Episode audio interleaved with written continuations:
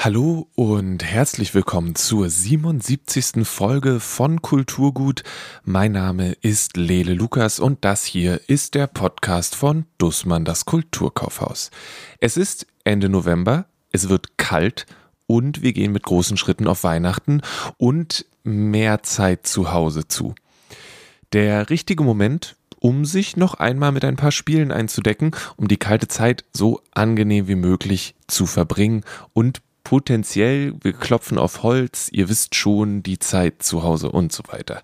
Meine KollegInnen aus dem Kulturkaufhaus empfehlen heute kurze und längere Spiele und Spiele, die zu zweit aber auch zu viert gut funktionieren. Es sind Sachen dabei, die gegeneinander gespielt werden oder miteinander. Das heißt, irgendwas wird schon für euch dabei sein. Bevor es losgeht, ein paar wichtige Infos. Ab dem 27.11. gilt im Kulturkaufhaus in der Friedrichstraße die 3G-Regel. Das heißt, Zutritt ist nur Menschen gestattet, die nachweislich geimpft, genesen oder vor kurzem getestet sind. Ihr kennt das Prinzip. Nehmt euch also ein bisschen mehr Zeit mit, damit beim Einchecken kein Stress entsteht. Damit einhergehend ist meine Empfehlung in diesem Jahr die gleiche wie im letzten. Versucht, wenn irgendwie möglich und natürlich ist es absolut verständlich, wenn es nicht möglich ist, aber sollte es gehen, dann geht unter der Woche ins Kulturkaufhaus. Freitage und Samstage sind sehr, sehr voll und unter den aktuellen Umständen lässt sich darüber streiten, ob das ein angenehmes Einkaufserlebnis ist. So, jetzt aber Spiele.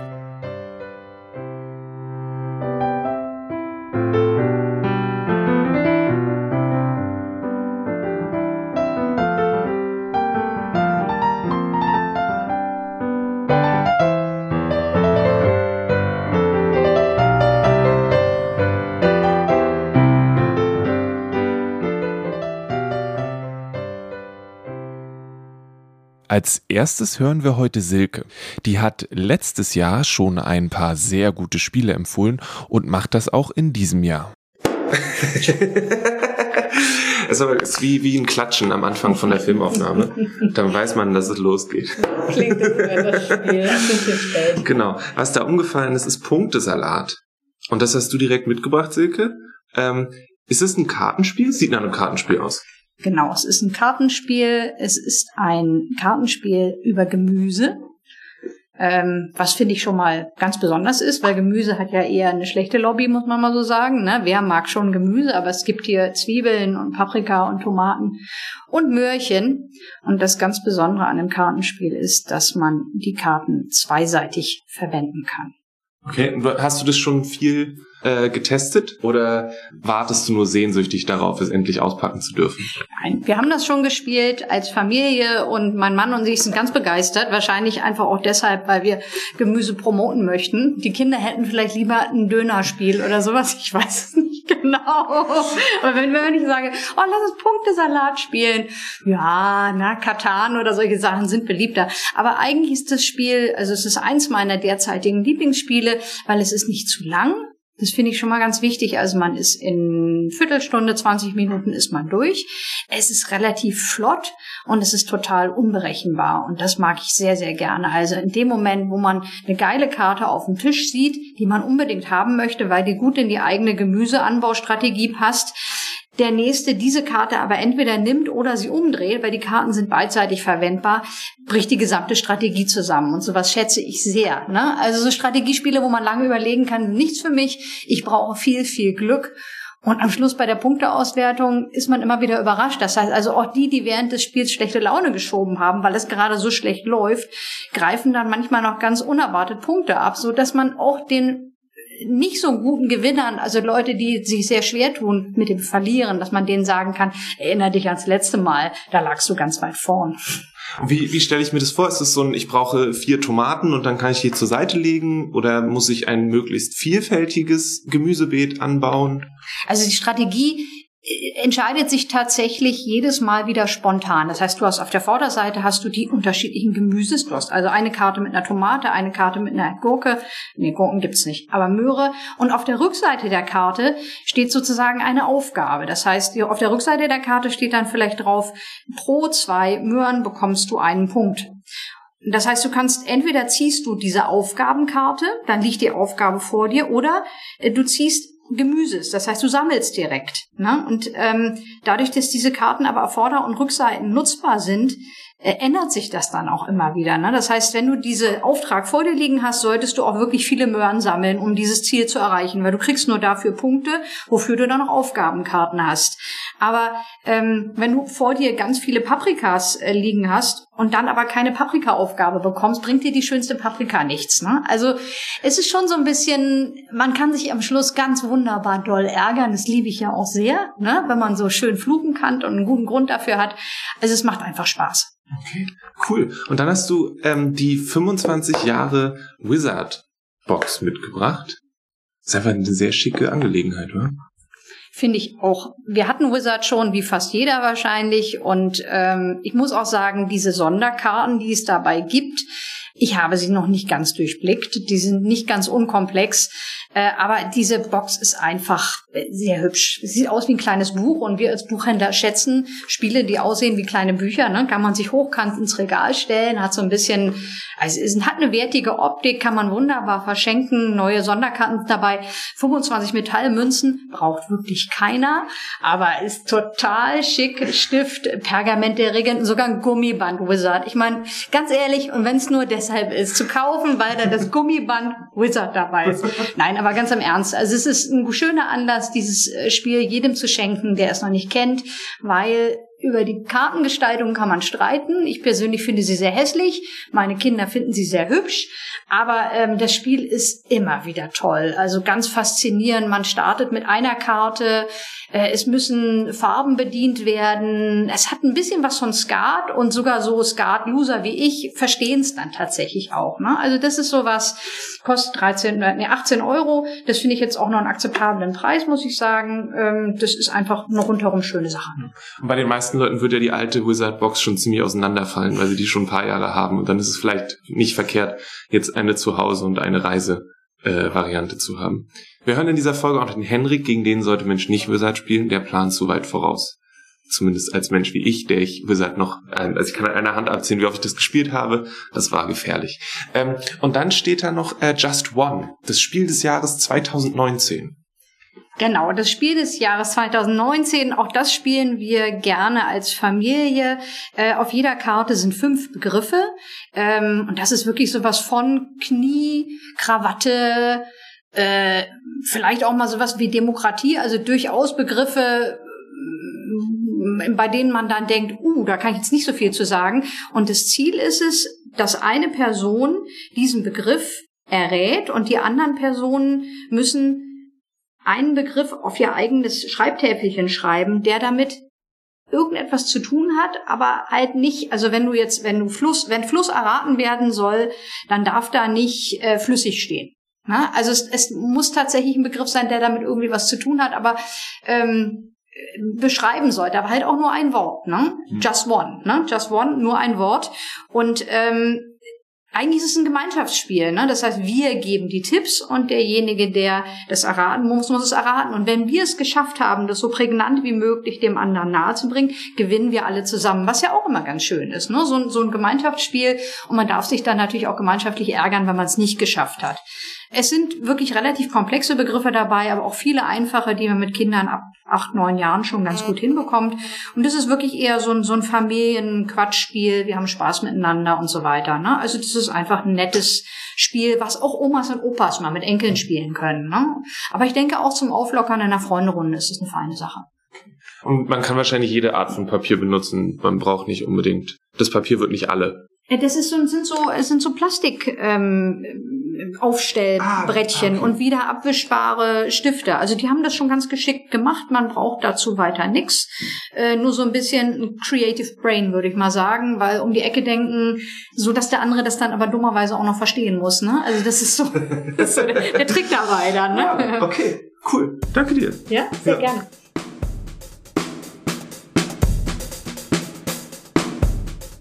Als nächstes empfiehlt Henrik ein paar kooperative Spiele. Das heißt, es geht darum, zusammenzuspielen und nicht gegeneinander. Ich mag erstmal ganz grundsätzlich, ich mag kooperative Spiele sehr gern, weil äh, es doch immer mal in Spielerunden Leute gibt, die nicht so gern diesen, diesen Kampf gegeneinander Aspekt mögen oder sich so sehr in das, äh, in das Spiel reindenken wollen, um dann zu gewinnen. Aber wenn man zusammenspielt, dann kann man einfach verschiedene Spielertypen irgendwie zusammenbringen und alle können zusammen Spaß haben und man ärgert sich zusammen oder man freut sich zusammen und hat fast immer hat jeder dadurch ein schönes Erlebnis. So. Hm. Das gefällt mir an kooperativen Spielen sehr gut. Ähm, Magic Maze ist eins, das äh, habe ich schon, das haben wir schon Stunden gespielt. Ähm, ist immer sehr witzig. Ich komme gleich dazu, warum, aber man steht dann so um den Tisch rum und alle gucken auf das äh, Spielfeld und das ist irgendwie ein cooles Erlebnis. Äh, wo, worum geht's eigentlich? Also es, es geht um, man ist so eine klassische Abenteurergruppe, so äh, es gibt äh, einen Magier und einen Zwerg und sowas, so dass man so aus vielen Sachen kennt. Äh, aber man versucht in ein Einkaufszentrum einzubrechen, weil das Einkaufszentrum äh, hat die äh, ähm, hat die Ausrüstung. So, also es ist doch nicht ganz so klassisch. Man versucht irgendwie Ausrüstung aus dem Einkaufszentrum zu klauen. Und äh, man hat so kleine Pappkärtchen, auf denen ist das Einkaufszentrum abgebildet. Die ordnen sich auch immer wieder neu an, sodass jedes Spiel auch ein bisschen anders sich anfühlt. Und die Runden sind auch nur ganz kurz, also wirklich immer nur ein paar Minuten. Und ähm, der Clou an der Sache ist, man hat zwar hier irgendwie diese vier Charaktere, vier oder fünf, ich weiß jetzt nicht mehr genau, wie viele es waren, äh, aber nicht jeder Spieler spielt einen Charakter, sondern alle Spieler spielen zusammen alle Charaktere. Damit das funktioniert, kriegt jeder Spieler so ein kleines Pappkärtchen, auf dem draufsteht, was er machen kann. Also ich kriege zum Beispiel ein Pappkärtchen, auf dem ist ein Pfeil nach links. Dann kann ich alle Spielfiguren immer nur nach links setzen. Also die, die Karte ist dann natürlich so eingenordet und dann ist klar für alle, was links ist, egal wo man steht. Also ja. immer nur von meiner Seite aus jetzt nach links. Und irgendwer anders kann von meiner Seite aus es nur nach, nach oben bewegen. Und dann muss man gucken, oh, wie komme ich zu dem, zu der Ausrüstung, die ich klauen will, und wie komme ich wieder raus aus diesem äh, äh, aus diesem Spielfeld. Mhm. Ähm, und wenn ich, wenn man es geschafft hat, alle Charaktere haben ihre Ausrüstung, alle Charaktere sind abgehauen, hat man das Spiel gewonnen. Okay. Das klingt ziemlich cool. Ähm, bei vielen kooperativen Spielen ist es ja so, dass die Menschen nicht miteinander kommunizieren dürfen. Also, oder zumindest bilde ich mir das ein. Manchmal so, wir haben letztens mal wieder The Crew gespielt, auch kooperativ, aber eben auch so, dass die Kommunikation stark begrenzt ist davor mal wieder Hanabi gespielt. Auch sehr, sehr cooles Kartenspiel, aber kommunizieren ist da auch nicht so richtig erlaubt. Wie ist es bei Magic Maze? Darf, dürfen wir da einfach drüber reden und ich darf dir sagen, ich darf nur nach links gehen oder müssen wir das irgendwie anders ausklamüsern? Jeder sieht, äh, was die anderen machen dürfen, aber man darf nicht so einfach reden. Wir dürfen miteinander reden, bevor wir anfangen, aber wir dürfen uns noch nicht bewegen. Sobald ein Spieler äh, oder eine Spielerin den ersten Stein bewegt, ist Stille und es wird so eine Sanduhr umgedreht. Wenn die Sanduhr abgelaufen ist, haben wir verloren. Aber auf dem Spielfeld gibt es Sanduhrsymbole. Und wenn man auf die setzt, wenn irgendwer auf die draufsetzt, dann äh, wird die Sanduhr wieder umgedreht und dann dürfen alle wieder reden aber nur so lange, bis wieder jemand den nächsten Stein setzt. Das heißt, dann gibt es meistens so eine kleine Redepause, wo man so einen kleinen Schlachtplan macht. Und das ist auch irgendwie so das Schönste, weil dann alle sind natürlich total konzentriert und gucken auf dieses Spielfeld. Deswegen steht man auch, weil alle irgendwie von oben drauf gucken wollen und gucken müssen, wie sie was bewegen. Also man kann es natürlich auch im Sitzen machen, aber wir, bei uns ist es immer automatisch passiert, dass man sich hinstellt. Und äh, dann, dann in dieser Schlachtpause, wo alle so reden, äh, kommt, geht so ein bisschen durcheinander und jeder will sich beeilen, aber es macht doch total viel Spaß. Äh, so, wir müssen jetzt aber das und das machen. Und dadurch, dass die Runden auch so kurz sind, ist es auch nicht ganz so anstrengend. Also wirklich nur so fünf Minuten Runden in der Regel. Und dann spielt man einfach mehrere Runden. Aber du theoretisch schaffst du es in fünf Minuten, wenn du gut bist oder wie auch immer, das Einkaufszentrum leer zu räumen. Genau, ähm, man kann den Schwierigkeitsgrad immer mehr erhöhen und dadurch wird es später auch ein bisschen länger, aber hauptsächlich wird es ein bisschen komplizierter. Also jeder äh, Charakter ist so eine einzelne Farbe und die kriegen dann noch so eine Sonderfertigkeiten und sowas. Aber grundsätzlich ist es dieses rein Sachen finden raus und äh, das halt in der richtigen Zeit zu schaffen. Also man kämpft gegen die Sanduhr. Cool. Das klingt sehr, sehr schön. Das klingt nach einer sehr unterhaltsamen Angelegenheit. Wie viele Menschen sollten idealerweise zusammenspielen? Wenn man mit weniger spielt, kriegt eine Person mehr Aufgaben und dann wird das Spiel tendenziell eher ein bisschen leichter. Äh, aber schon so ab drei kann man es spielen. Ich finde so eine gute Anzahl ist äh, so vier bis fünf, aber es geht bis zu acht Spielern. Das klingt sehr, sehr gut. Du bist doch bestimmt so ein Knobelmensch, oder? So Exit-Spiele und so. Liegt dir das oder doch, ja. Exit-Spiele spiele ich auch sehr gern. Habe ich schon, ich habe schon viele gespielt. Irgendwann ähneln sie sich ein bisschen vielleicht. Also vielleicht, wenn man, keine Ahnung, wie ich, schon ein Dutzend gespielt hat. Aber macht mir immer noch sehr viel Spaß. Ist ein schöner Einabend-Zeitvertreib. Ich finde, die sehen alle ein bisschen, wie soll ich das sagen? Ich glaube, die Linie zwischen Gänsehautbüchern und Exit-Spielen ist sehr, sehr schmal. ähm, aber und, und ich muss zugeben, ich habe noch nie eins gespielt. Kannst du mir einmal kurz ähm, ich sehe die nur immer und ich weiß, dass man viel, Mensch viel nachdenken muss und dass es so ein bisschen was von so einem Escape Room hat. Ähm, aber was, was versteckt sich dahinter eigentlich? Ja, also die Basis dieser Spiele ist tatsächlich das Prinzip von einem Escape Room, also einen Raum, aus dem man raus muss. Ein paar der Spiele drehen das ein bisschen, dass man irgendwo rein muss oder irgendwas anders machen muss, aber grundsätzlich ist es oft so, dass man so eine ganz kleine Geschichte am Anfang im, im, in den Regeln hat warum man jetzt an diesem Ort ist als Gruppe und äh, ähm, was so die Prämisse ist. Das ist dann zum Beispiel ein verfluchtes Haus, aus dem man nicht mehr rauskommt. Äh, aber eigentlich geht es bei diesen Spielen wirklich um die Rätsel. Äh, es geht darum, zusammen zu arbeiten, die Karten abzusuchen. Äh, es gibt so, so einen Lösungsschieber, also womit man dann nachguckt, ob man die richtigen Lösungen hat. Man muss immer so drei Zahlen eingeben und halt zusammen überlegen, was, was könnte des Rätsels Lösung sein. Äh, oft irgendwie so, so kleine Puzzlespiele oder wo man so um eine Ecke denken muss oder sowas. Ähm, manchmal auch so ein bisschen Zahlenrätsel, aber eher selten. Und manchmal auch so richtig abstruse Sachen, wo man dann irgendwie, einmal musste man zum Beispiel in die äh, Schachtel nochmal reingucken und das Innenleben aus der Schachtel rausnehmen, um da noch was zu entdecken und so. Äh, also ja, zusammen rätseln, zusammen überlegen. Wenn man nicht weiterkommt, gibt's so Hinweise, die man aufdecken kann. Das heißt, das Frustlevel kann man sich auch so ein bisschen selber einstellen, indem man sagt, ja, dann nehme ich jetzt halt einen Hinweis. Ähm, aber wenn wir gespielt haben, waren wir immer so, keine Hinweise, egal wie lange es dauert, wir schaffen das schon. okay, ja, nee, ich, äh, hm, ich weiß nicht. Wie ist es? Ich, wie soll ich das sagen? Ich bin zum Beispiel nie mit so Point-and-Click-Adventuren am Computer bin ich nie wirklich warm geworden, weil mein Kopf sich da nicht richtig rumwickeln konnte und ich nie in dieses richtige Mindset gekommen bin. Und ich habe so ein bisschen die Befürchtung, dass es bei so Exit-Spielen für mich ähnlich wäre, dass ich einfach nicht denke, das äh, Tuch unter den Wasserhahn zu halten und dann das um die Tür zu wickeln oder irgend so ein Schmarrn. Ähm, du hast gesagt, dass es manchmal ein bisschen abstrus ist, aber ich schätze eigentlich müsste Mensch drauf kommen oder muss man wirklich viel um die Ecke denken? Das kommt ein bisschen drauf an, welchen Schwierigkeitsgrad man nimmt. Also es geht wirklich von sehr leichten Einsteiger-Sachen, die man definitiv auch mit äh, kleineren Kindern schon machen kann, bis zu wirklich äh, Sachen, wo man echt viel überlegen muss und wo man manchmal danach auch denkt, uh, das war jetzt die Lösung. Äh, so ein bisschen Try and Error ist dann auch dabei.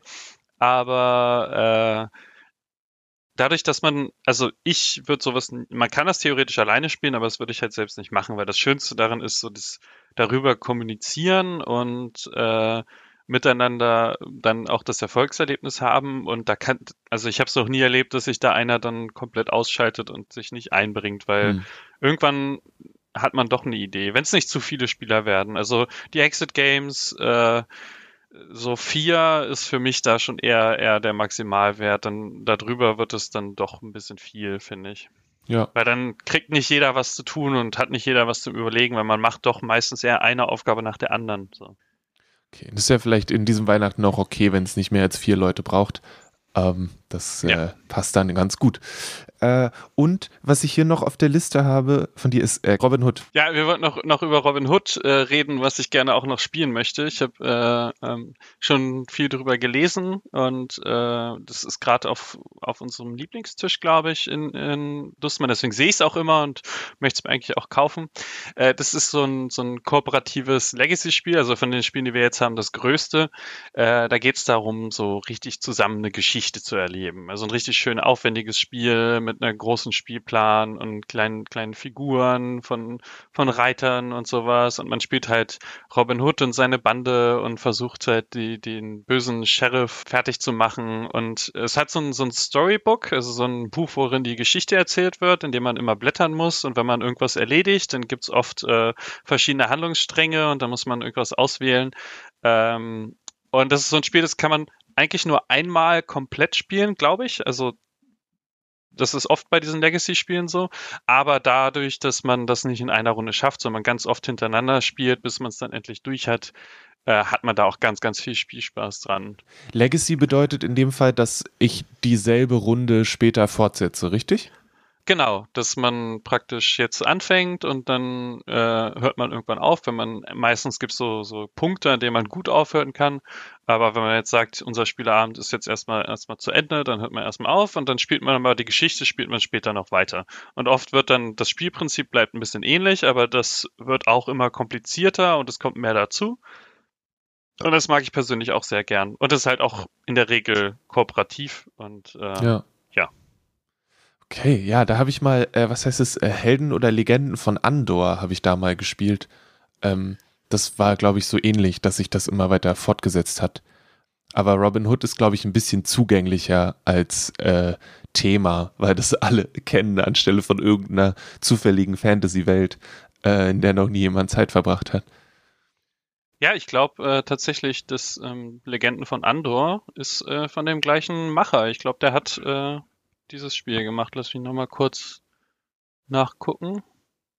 Äh, ja, genau. Das ist der gleiche Spielmacher. Also es war ah. die Leg Legenden von Andor war sein erstes Spiel. Mhm. Äh, und mit Sicherheit hat er aus der Erfahrung einiges gewonnen und hat jetzt Robin Hood gemacht und mit dieser ja, schönen, schönen Story und dem schönen Wäldern und äh, Burgen äh, Thema ähm, hat da bestimmt ein tolles Spiel gemacht. Ich, ich bin auf jeden Fall gespannt, das auszuprobieren. Na dann äh, sprechen wir spätestens wieder, wenn du es ausprobiert hast.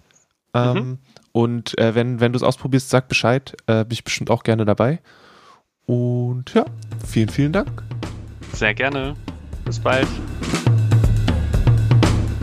Die Exit-Spiele gibt es übrigens teilweise auf Englisch. Es lohnt sich dafür mal einen Blick in den English Bookshop zu werfen. Da sind auch noch andere Spiele, größtenteils so Sachen wie Exploding Kittens oder Know Your Meme, aber da findet ihr auf jeden Fall auch was.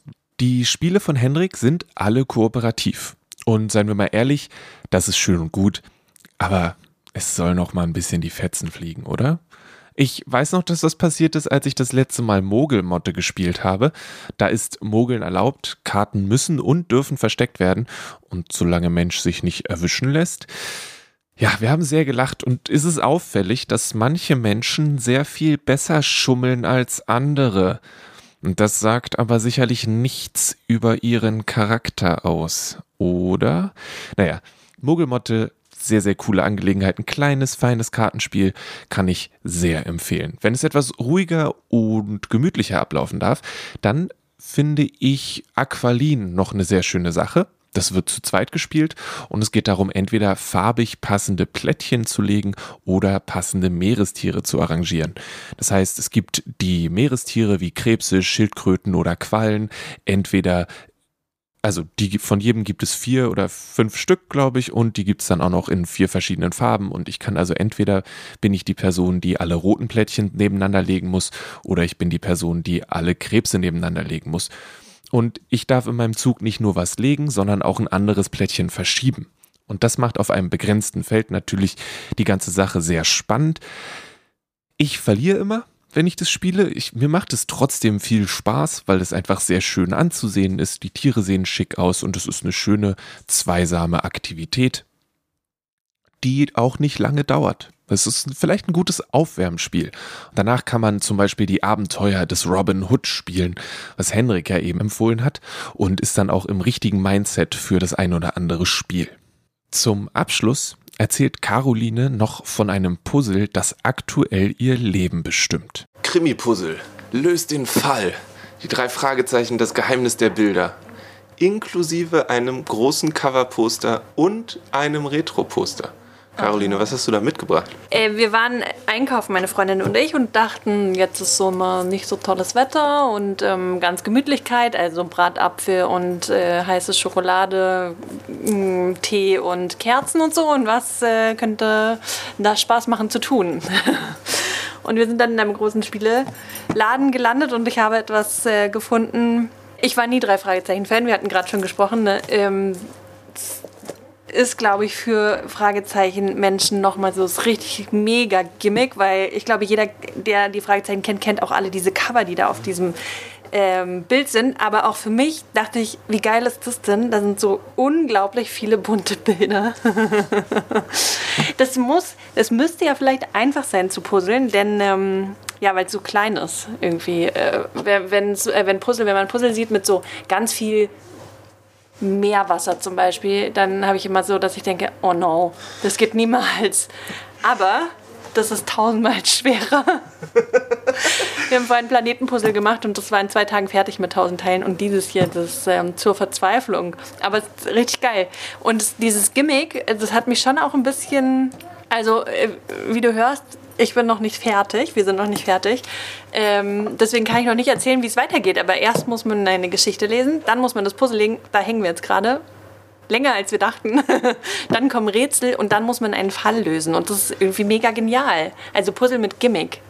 Äh, und wenn dann eben man noch äh, Fragezeichen-Fan ist, kann man neben dem Puzzeln die Fragezeichen hören. Und das ist, glaube ich, ziemlich cool. Aber hilft es dann, das Puzzle zu lösen, wenn du gleichzeitig die hörst oder lenkt es dich eher ab? Also ich finde ja, hören äh, schärft die Konzentration mehr. Also ich finde, ich komme dann immer in so einen Modus, dann hört, hört man dann nebenher so schön jemanden lesen und dann kann man irgendwie stricken und häkeln und puzzeln und zeichnen und was auch immer. das heißt, ihr seid jetzt nach wie vielen Tagen, wie, wie weit ungefähr? Was denkst du so, Prozent, prozentual? Prozentual.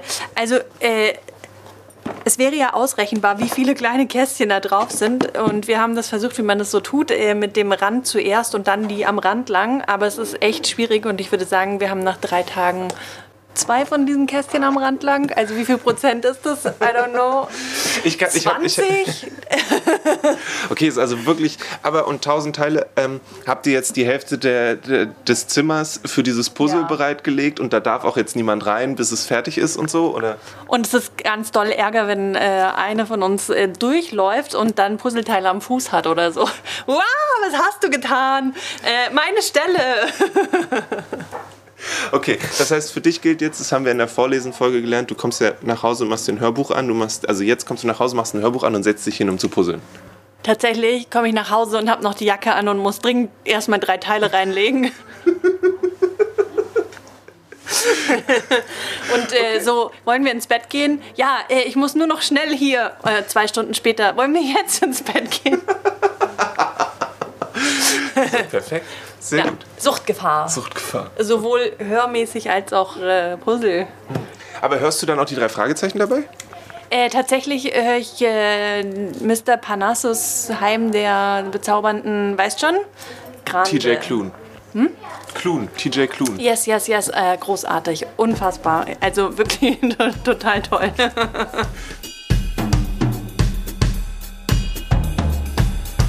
Ich finde, das klingt alles sehr ausgezeichnet. Silke hat von Punktesalat, da geht es um viel Gemüse, von Wizard in dieser schönen extra 25 Jahre Ausgabe und von Just One erzählt. Just One erinnert mich so ein bisschen an Codenames, ist aber, glaube ich, was ganz eigenes und klingt auch sehr, sehr gut. Henrik hat über Magic Maze erzählt. Das klingt schon sehr cool. Also der Gedanke, als Abenteurer in ein Kaufhaus einzubrechen, um die Gegenstände, das, die Ausrüstung zu klauen, erinnert mich an die ein oder andere sehr gute D&D-Session, aber wenn das in fünf Minuten vorbei ist, ist es doppelt cool. Henrik hat außerdem über Exit-Spiele und über die Abenteuer des Robin Hood gesprochen. Die Abenteuer des Robin Hood findet ihr im Kulturkaufhaus auf jedem Lieblingetisch. Da sollten immer ein paar da sein. Und ja, ich finde, das spricht schon für sich. Und Caroline verliert sich aktuell in drei Fragezeichen-Puzzles. Ich bin gespannt, ob sie bis zum Ende des Jahres noch das dazugehörige Rätsel gelöst haben wird oder ob das Puzzle alleine sie beschäftigt. Was spielt ihr eigentlich am liebsten? Also nicht am Computer, sondern so auf dem Tisch. Was sind eure geheimen Tipps und was holt ihr am 25.12. aus dem Schrank? Denn an dem Tag wird doch eigentlich das Haus nicht verlassen, oder? Lasst es mich wissen. Schreibt eine E-Mail an kulturgut.dussmann.de. Ich freue mich über alle Tipps, denn ich habe zwar jetzt hier viele Sachen erzählt, aber ja, ich kenne natürlich trotzdem nicht alles und freue mich, wenn vielleicht was Neues um die Ecke kommt und ich dann vielleicht nochmal jemanden überraschen kann.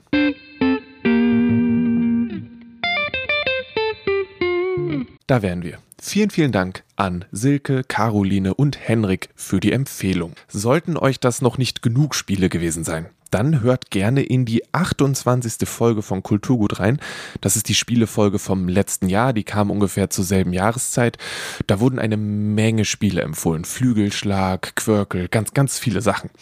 Und sonst lasst euch gerne von den KollegInnen im Kulturkaufhaus beraten. Wie gesagt, meine Empfehlung ist es, unter der Woche hinzugehen, nicht an einem Freitag oder Samstag, aber tut das, was für euch am angenehmsten und was für euch auch möglich ist.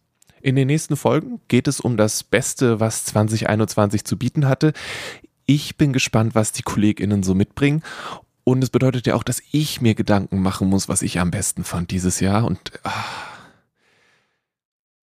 the struggle is real, sagen wir an dieser Stelle. Na gut, bis dahin alles Gute, bleibt gesund und vielen, vielen Dank fürs Zuhören. Oh, eine Sache noch. Wollt ihr vielleicht dem Podcast 5 Sterne bei Apple Podcasts geben? Das wäre richtig dufte von euch. So, jetzt aber. Tschüss.